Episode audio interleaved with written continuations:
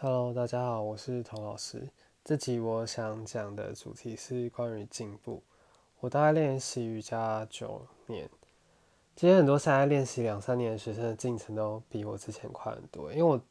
提过，我之前第一年是在运动中心练瑜伽，所以其实没有什么太大的目标。第一年其实就在练前弯吧，然后到第二年两年半之后才能做直劈，然后到第三年才有在做。头倒立，或者是做一些手平衡的练习。后弯可能也是两三年之后才比较有意识的开始在练习，所以是第一二年的时候，其实都是有一种懵懵懂懂的状态，甚至也没有很要求说想要进步或是怎样。后来可能练了两三年之后，才有那个比较想要一直往前进步，然后做加深变化式的，是那种竞争的心理吧。那我觉得。进步其实有分几个面向，一种当然就是做体位法的外形，然后再是你的时间，也就是效率。第三个是我觉得是技巧层面，或者是说心境层面的。外形就很好理解，例如说轮式嘛，轮到轮式手抓脚，或是一些比较难的动作，你光是看那个外形的强度、深度就可以知道说哦，到底进步多少，你自己拍照也看得出来。这个我就不多琢磨。第二个是时间跟效率，时间跟效率就是说你怎么样去掌握好更有效率的排序，无论是进入动作，你要怎么去铺陈，或者是你动作离开之后，假如说你做很深的后弯，你离开之后，你要用几个前弯去恢复，花多少时间去进入跟恢复。那这个时间跟效率也可以说。假如说你以前做轮式会需要半个小时的暖身，然后你练习一两年之后比较久一点点，你对轮式比较熟悉，你可能只要几个动作，两三个动作简单的暖身，只要十分钟，你就可以准备好、建设好，无论是心理或者是你身体，就可以抵达到这样的强度。也就是说，你现在练习这个体式变得比较有效率了，虽然外形上不一定。有更深，可能深度看起来是拍一个照片看起来是差不多的，可是你之前暖身可能要暖半个小时、一个小时，你现在只要十分钟、十五分钟就可以抵达的到那个强度，它表示说你时间跟你运用的效率上面有一定程度的进步。那第三个就是技巧跟熟练程度，像是可以停在这个动作这个强度能维持多少时间，或是你呼吸有多少余裕。那当然就是前面讲的时间轴可以减少的铺陈时间也算，减少回复的动作回腰的时间，这也都算是。或是你对于体位法的结构的理解，看到的视角，知道如何运用好这个体位法放在排序的哪个地方，光是知道身体结构，这个就算是一种技巧上的的进步。举例来说，如果是后弯的话，刚开始后弯会，我会把它拆。现在我现现阶段把它拆成肋骨跟骨盆之间的距离，然后还有两边的侧腰的长度。以前可能会很在意说到底有没有折腰啊，或是我胸要躲开，但我现在反而比较在意我身侧的长度，还有呼吸的时候那个肋骨可以呼吸的饱满的程度。那后弯这边，我想再举一个例，就是后弯的形态，一种是。感觉你的肩胛骨去推往胸口，那我这边定义一下，我讲的那种离心跟向心，不是一般训练文章看到的离心跟向心。我现在要你想象一个圆，画一个圆，那个中间有一个圆心，那你远离圆心的方向，我觉得它就在我这一后面讲的就会讲成是离心，然后你去靠近那个圆心的方向，我就会讲的比较说它是向心，用这个。方式来定义的话，我觉得肩胛骨推往胸口，就是身体的后侧推往身体前侧，比较像是一个远离圆心的动作。在我的观点，我觉得它是把脊柱拉长，可以说这个身体后侧推往身体前侧的感觉，它是它终究有一个极限的。因为无论是你拉长肌肉或是脊柱骨骼的那个长度，它都不可能是扯断的。那另外一个方向是肩胛骨往后退。退远离你的胸口，有点像是肩胛骨去收往骨盆的感觉，往下收往骨盆的感觉，有点像是韵律体操那个女生夹一个球在她的臀部跟肩胛骨之间，或者说马戏团那种你的臀部坐在你的头上那个照片那种动作，以第一个肩胛骨推往胸口那种离心的方式，很像我们是画一个圆的前半圆，你的第一笔到最后一笔画那个半圆都是远离彼此的。那第二种向心的，把肩胛骨找回骨盆的方向，很像是把另外一半的圆画完，就像你的脊椎脊柱的顶端跟末端，你要去画成一个圆，头要找向尾椎，最终想要碰到那个距离，反而不是远离彼此，而是往彼此来接近。会不会觉得在这边说后弯的细节有一点？莫名其妙，但这边有点像是把一个探索瑜伽体位法的卷轴摊开给大家看。我练习到现在阶段看到的视野，像这种体位法后弯里面的圆的实践，反而很像是打破了二元对立。第一种后弯的方式，很像是初学者你要拉长脊柱的必经之路；第二种后弯，反而有点像是收缩的方式，是在抵达一定的。强度跟一定的深度之后，我才会尝试去把这个看似相反的行动加在我的后弯里面。但我觉得最难的反而是各种扭转。以前弯来说很简单，然后在后弯跟开髋嘛，开髋还有整个臀部的柔软程度跟旋转方向要处理。那扭转比较像是平衡身体前侧、后侧还有左右的张力，尤其是髋或是腿的外侧太紧，根本就很难扭转。如果你肩膀紧的话，扭转的绑手也会受到限制。例如说马里奇 D，你可以视为一个单盘腿的半鱼王，或之前提过的马里奇 H，它是一个脚背头，然后扭转还加上绑手。再来是很像半鱼王，或是说马里奇 D，你把双脚靠近之后变成双盘腿，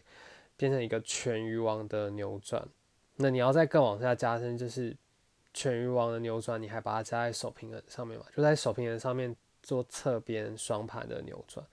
这些扭转动作考验脊柱的活动度，反而不是那种前弯或后弯比较单方向的玩法，而是身体的左侧整个去拧旋转，去贴往右侧。如果你没有一定前弯跟后弯的基础，很难把这个扭转继续精进下去。那另外一方面，我想要。讲的是这个进步，还有是看法吧。像我曾经就说，我觉得曾经有点像业余那个印度老师的排序，排序很哲学。因为一下一个全弓，然后或是一个 couple，然后下一个就直接接脚背头。我说这很像在挑战脊柱短时间能开的最大值，从一个光谱的底端直接折往另外一个极端。最近我反而看到另外一种诠释的方向，我觉得像排一个高峰的体式啊，或是排一个排序，很像要规划一段旅程，或是画一张地图，告诉学生，带领学生去导览，一路往那个方向前进，往那个体位法的目标贴近。如果每一个体位法都是一个景点，身体是一座城镇的话，你的身体上面就有很多景点，你可以从英雄二。到侧脚式，到直劈的手平衡，最后 Vinyasa 回到下犬式集合，就有点像一个导览的感觉。最后到一个串联，最后到哪边集合？那以固定的排序来说，就很像你每天会经过的道路，每天会通勤的道路，或是每天会遵从去清洁奉献的一种方式。那在我们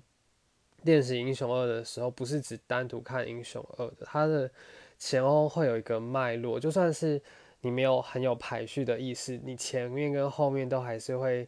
接一个动作嘛。作为一个老师或是练习者，你不可能只练单一的体式，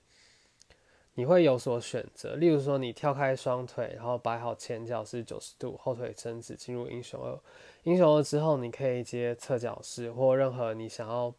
接的体式，这就很像是一个。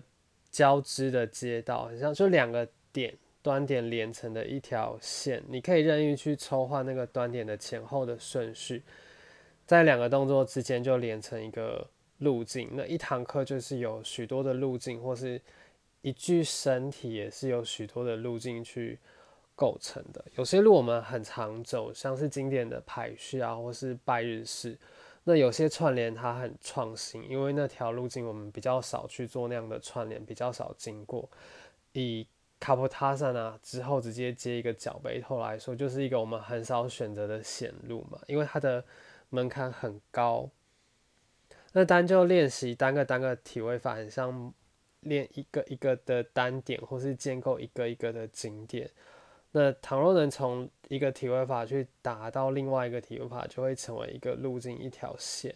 然后你能练习不同的路径交织，练习不同的线，就会慢慢织成一整个面。这就比较像是所谓全面的练习。我觉得大概就是这样的意思，因为能够自由的抽换路径，对身体的掌握程度跟技巧都要很高，已经不单单是把一个。动作练好，还能顾及不同的进出方式，或者是你上下要衔接的体式。对比努力一个小时终于完成卡普塔森来说，能够自由的规划前后的顺序，又是另外一种层次。所以这种进步不一定是外形的强度上的进步。那这种角度就可以连接回去，为什么印度老师要规划这么？高门槛的串联，因为如果是平铺持续的串联来说，我也可以让你一个小时，就是前面半个小时去暖身完成 couple，然后后面半个小时我再让你慢慢回复去做脚背头。但是他把这个极端的元素两个直接接连在一起做，就很像是在这两个体位法之间架设了一个路障，那这个路障就挑战你对。无论是前面或是后面那个体位法的技巧啊、熟练程度，还有你多快可以直接从这个后弯回复，从一个极端的元素到达另外一个元素，我觉得这个路障的意义也是一种另外一个层次的意义，就是一个代价，因为它要透过这个路障去挑战你的，无论是专注程度，或是你在这堂课付出的体力跟努力，还有。去有点像是验收你过往练习的技巧，去练习过往的经，就是验收你过往的经验的累积的技巧。这也有一点挑战了那个心智的强度。如果你只有单一一种柔软度，你还不一定愿意付诸努力去完成这样比较困难的串联。那再往下一个层次，我觉得是心境，或者是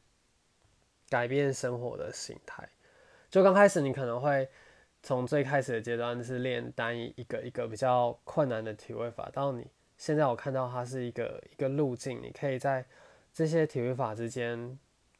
做不同的排序，或是自由的抽换，达到一定的自由度。这也还是体位法的层层面。那再下一个层面是感觉是生活的那种形态。举例来说，刚开始你可能会为了体位法无论是去调整你的作息啊，调整你的饮食啊，或是调整你的训练方式的都是一种，或者是说察觉到你的日常生活的习惯哪一些去改变了你的身体。例如说，我家住三楼，所以我的腿有一部分的肌肉是源自于我每天上下楼造成的嘛。如果我是住在一个有电梯，或是我是住在一个一楼的房子，就不一定会有那一块。腿的肌肉，那每个人有不同的生活形态，不是每个人都能察觉自己的肌肉是肌肉的紧绷是源于什么样的生活形态，又或者是说抱着婴儿的母亲手臂也会长出相应程度的肌群，需要去支撑这个婴儿，所以不一定所有的紧绷跟所有的张力都要需要被解除的，有些张力跟紧绷是为了支撑另外一个生命，或是支撑。另外一个人，所以所谓的紧绷或是负担，也可以一体两面的看作是某种强健或是有所支撑。就像体位法的锻炼，一开始只看到单一要挑战的高峰体式，再来看到身体的结构跟不同的路径，最后生活的练习形态也是。刚开始会聚焦在瑜伽的练习上，然后直到练习到一定的程度，就会不拘于身体练习的强度，而是看清楚我有这样子健康柔韧的身体，它是一个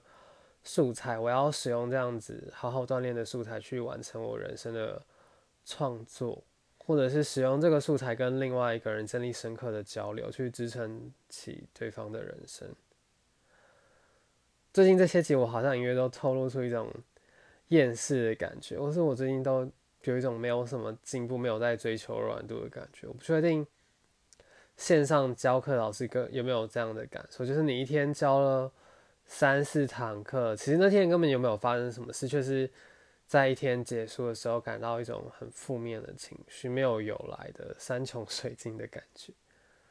我不是自我膨胀，说我觉得瑜伽我自己已经练到什么样的程度，或者是多好，就是无论身体在什么样好的状态，人生好像都有某种基调是靠身体没办法完全改变的，可能会需要心态的转变，或是新的坚强强大的心吧。我想，呃，希望我们都能够练习到足以支撑自己的重量。